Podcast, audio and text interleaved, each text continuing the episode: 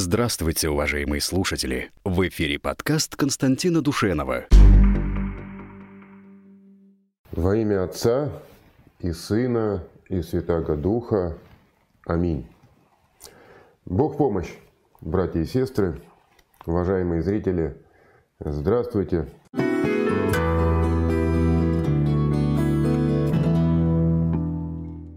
Елизавета э, Нерей пишет. Константин э, Юрьевич, добрый день. Мне так нравится смотреть и слушать ваши передачи. А мне не безразлична судьба нашей православной церкви, в которой сейчас большие перемены. Вы можете рассказать э, что-нибудь на тему экуменизма, Критского собора, о ереси в церкви и главное, как нам со всем этим бороться? Ну, Елизавета, а, вы затронули такие важные проблемы, что если о каждой из них говорить подробно, то а, не хватит и целой передачи. Вот. А, а коротко, коротко, если отвечать на ваши вопросы, то я скажу, что я повторю, точнее, потому что э, я неоднократно э, говорил уже, что э, экуменизм – это лжеучение, это ересь ересей, которая предполагает, что истина, она размазана равномерно по всем вероисповеданиям. Вот. Э, но э, учение православной церкви, оно э, в этом отношении недвусмысленно и ясно. Истина содержится в православии и только в православии. Во всей полноте и чистоте спасительная божественная истина содержится только в нашей православной церкви.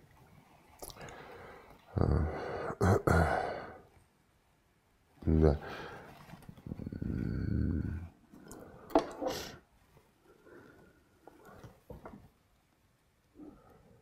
Так.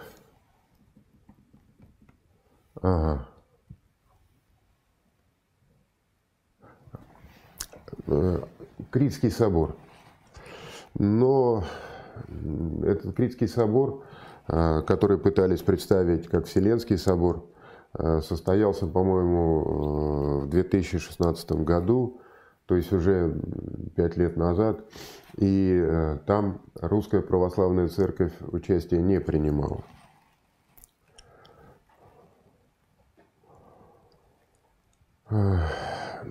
Это обидело Вселенского патриарха Константинопольского, который собирал этот собор. Вот. И он э, отмстил э, патриарху московскому Кириллу тем, что э, поддержал украинский раскол. И теперь в результате мировое православие, оно потеряло свое единство, оно раскололось. И это факт печальный, достойный многого плача.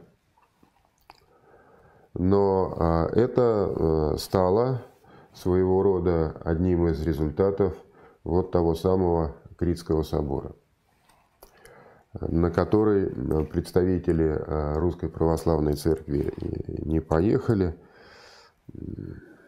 ну и э, который на самом деле, конечно, э, не имел статуса Вселенского собора.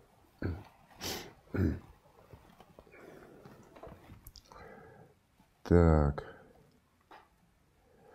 Ну и вообще э, о ереси в церкви. К сожалению, так распорядился промысел Божий, что э, ереси сопровождают церковную жизнь э, с самого начала.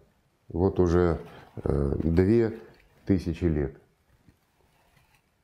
И в истории церкви не было никакой эпохи, когда бы э, истина не находилась под атакой ереси. И это можно понять. Сатана ненавидит истину. Она его жжет, она ему ненавистна. И поэтому он пытается эту истину учения Христова погребсти под завалами лжи. Так возникали все ереси в истории. Какую бы мы с вами не взяли. Так. Артем Бондарев пишет. Я, конечно, а, многого не понимаю и не знаю, но мне интересен ваш взгляд. Я простой парень, мне 25 лет, живу далеко от России, но я к ней привязан сильно и люблю ее. Но я заметил одну вещь, которая меня не устраивает и мне не нравится. А дело в том, что нас пытаются, нас, русских, пытаются уничтожить изнутри, лишить нас собственной культуры, веры, государства, семейных ценностей. Э, и вообще этот список огромен. Я не хочу, чтобы так вышло. Меня это сильно пугает. Мы можем как-то противостоять этому. Э, да, Артем? Конечно, можем.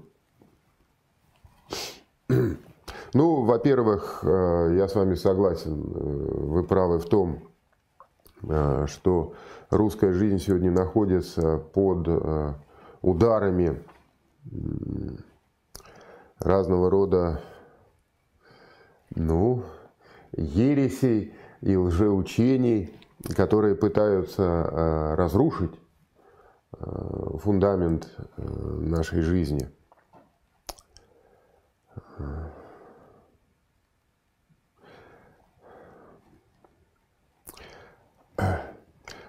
как этому можно противостоять? Ну, а, по-моему, а, очень просто. И это должно быть, на мой взгляд, всем понятно. Э, если мы хотим противостоять а, тем, кто разрушает наши традиционные ценности, мы должны их всеми силами укреплять. Традиционные семейные, традиционные религиозные ценности. Потому что а, если мы не будем этого делать, то мы очень быстро скатимся в состояние нынешней Европы, где уже не отличают женщин от мужчин, где э, детей в школах э, учат э, разврату под маркой так называемого полового воспитания, где религиозный сатанизм, да, он процветает. Но где где все на самом деле кверх ногами. А, вот.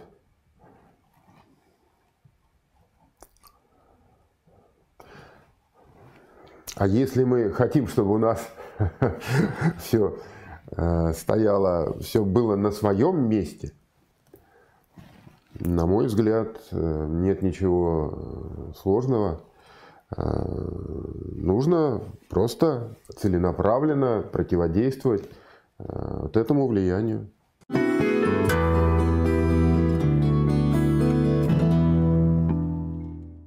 Отличник ГТО. Здравствуйте, Константин Юрьевич. Очень рад вас снова видеть.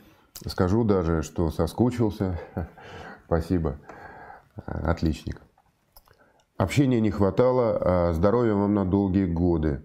Мой вопрос. Э, мы являемся наследниками Византии. И это то, а, из-за чего мы с Западом такие разные.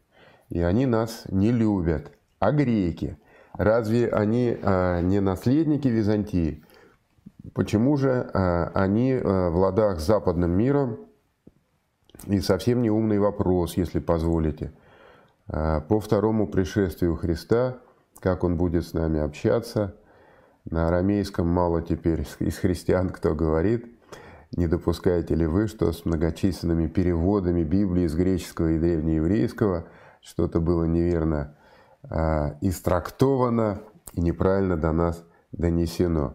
Еще раз здоровья вам а, и а, большое спасибо. С уважением. Ну, что вам сказать, отличник. Да, по первому вопросу про греков э, и Византии. Ведь э, современному Западу ненавистно э, не наследие Византии как таковое, а, а им а, ненавистно а, православное мировоззрение. Вот. И это главное, это тот стержень который, собственно, отличает э, загнивающий Запад от э, пока еще э, удерживающейся на грани России. А, а греки а, современные, они, ну, во-первых, а, они пошли по пути, можно сказать, православия лайт – они ввели а, новый стиль еще э, сто лет назад. Новый а, стиль церковного календаря. Вот. Но и вообще а, с начала 20 века кафедра греческих иерархов превратилась э, в один из главных рассадников ересей и экуменизм, и э, новый стиль. Ну, все э, крупнейшие ереси современности, они все э, берут свое начало в Греции, в Афинах. А там, правда, есть и твердые православные, но они находятся сейчас э, в меньшинстве. Э, поэтому, на мой взгляд, э, Запад пытается перетянуть Грецию в свой лагерь. Греки даже члены НАТО. Вот.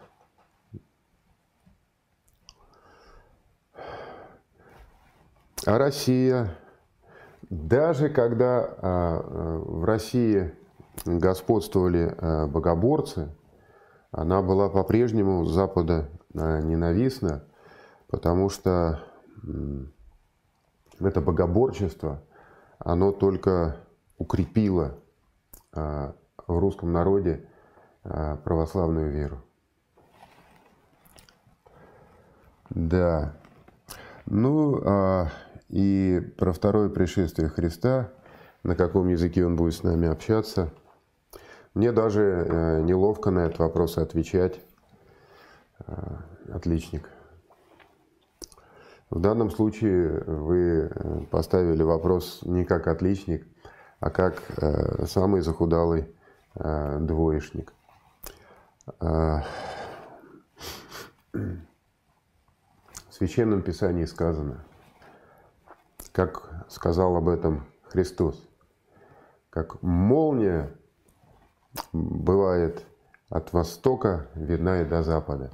Так будет со вторым пришествием Христовым. И э, если кто-то вам будет говорить, вот Христос там, или Он там, не верьте, не верьте. Потому что когда она произойдет, это второе пришествие, э, ни у кого не останется никаких сомнений. И слова вообще будут излишни. Исаак Сирин говорил, что слова суть орудие века сего, а молчание есть тайна будущего века. Для того, чтобы общаться со Христом, не надо будет слов. И это можно объяснить, э, потому что это будет общение любви. А любовь – это чувство сердца. А чувство сердца вообще никакие, они не требуют словесной оболочки. Другое дело, что а, мы, живя сейчас а, своей вот этой несовершенной жизнью, мы вынуждены облекать свои чувства а, в словесную форму. Но это есть признак несовершенства нынешнего мира.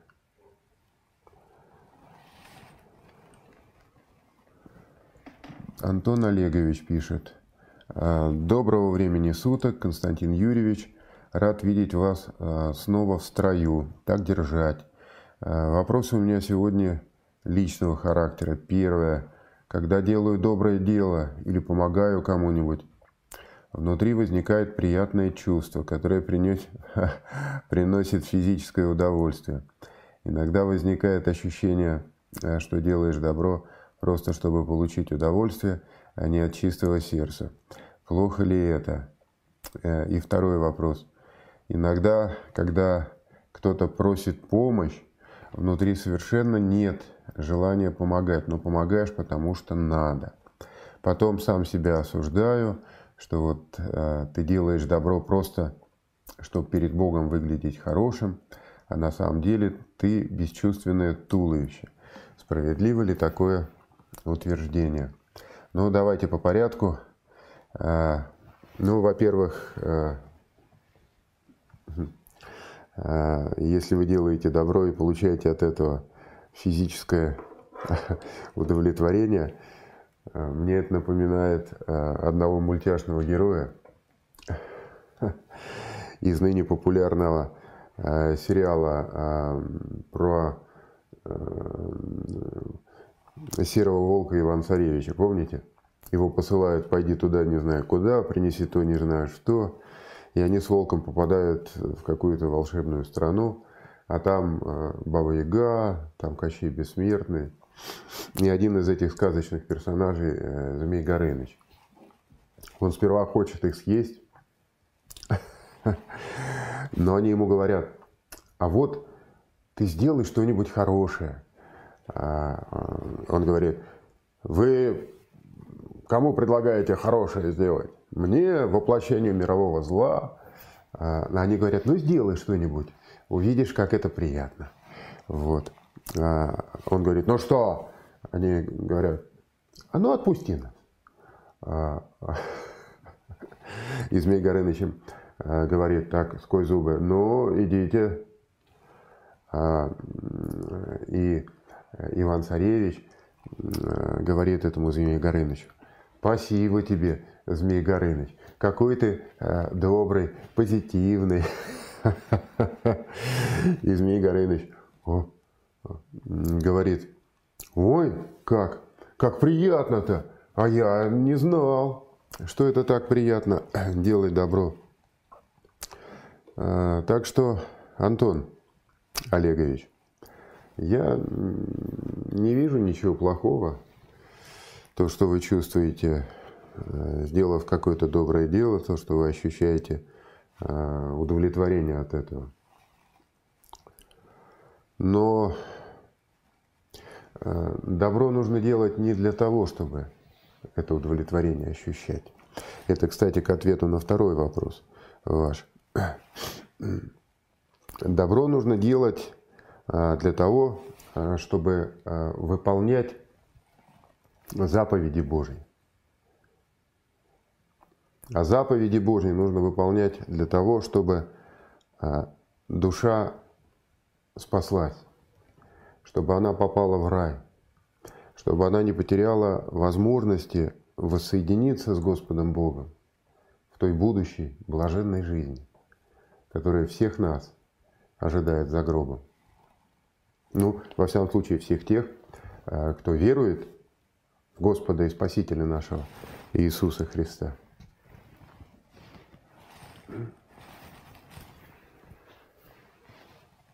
Да. Вот. А потом сам себя осуждаю, что вот ты делаешь добро просто, чтобы перед Богом выглядеть хорошим, а на самом деле ты бесчувственное туловище. Справедливо ли такое утверждение? Ха. Ну, справедливо, но только отчасти. Мы все с этой точки зрения бесчувственные туловища. Никто из нас а, не может, не достиг той, а, той стадии духовной жизни, когда мы бы делали добро исключительно из любви к этому добру. Так что у каждого из нас есть свои мотивы дополнительные. Я скажу про себя, мне просто страшно, страшно. Страшно за свою душу, а, за свою будущую судьбу. И поэтому я надеюсь, что Господь и Бог и Спаситель наш, Иисус Христос, Он зачтет мне то, что я здесь сделал. Хотя это все было а, неполное добро, недостаточное и неискреннее. Но я а, верую, хочу веровать, что Спаситель восполнит своей всемогущей благодать, благодатью все мои немощи. И вам желаю того же.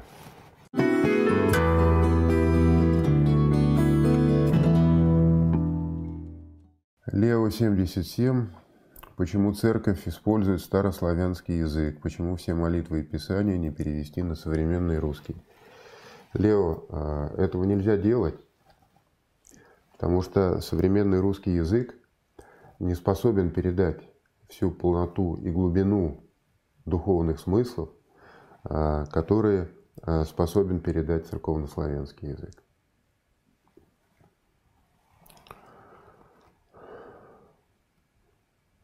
Это мечта еретиков-обновленцев. Перевести богослужение на современный русский язык. А это значит э, объединить, обкорнать, да, ну и, по сути дела, уничтожить богослужение.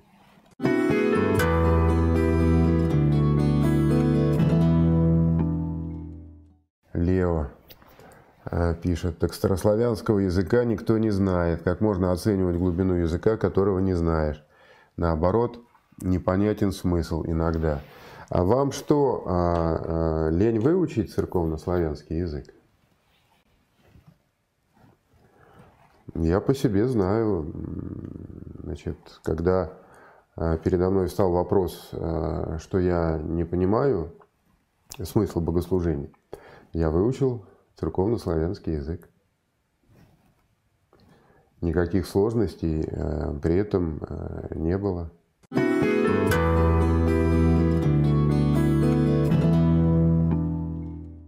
Есть ли шанс, это православный буддист спрашивает, но православный буддист э, все время пытается меня э, подколоть. И вот он спрашивает, а есть ли шанс у какой-нибудь католички, например, из Португалии, которая всю жизнь молилась Христу, старалась жить по Писанию, умерла с католическим причастием, попасть в рай? Я не знаю, православный буддист. Я вам честно скажу, что я не знаю. Вот э, когда оптинского старца Амвросия спрашивали о том, э, как он мыслит могут ли спастись католики, он отвечал, я не знаю, может ли спастись католик, но я твердо знаю, что я вне православия, я погибну. Вот, и мне кажется, что этот ответ – это единственный достойный ответ на заданный вами вопрос. Будем прямо говорить, вопрос провокационный. Потому что э, вы хотели поставить меня перед дилеммой, да, э, чтобы я сказал, что э, такая католичка из Португалии, которая всю жизнь молилась кресту, э, старалась жить по Писанию, умерла с католическим причастием – Э, она э, в рай не попадет. И таким образом навлек бы на себя справедливые нарекания и сомнения части наших зрителей. Вот. Я не хочу этого делать. Поэтому я смиренно скроюсь за авторитетом оптинского старца Амвросия, который говорил, я не знаю, спасутся ли благочестивые католики, но я точно знаю, что я вне православия, я погибну.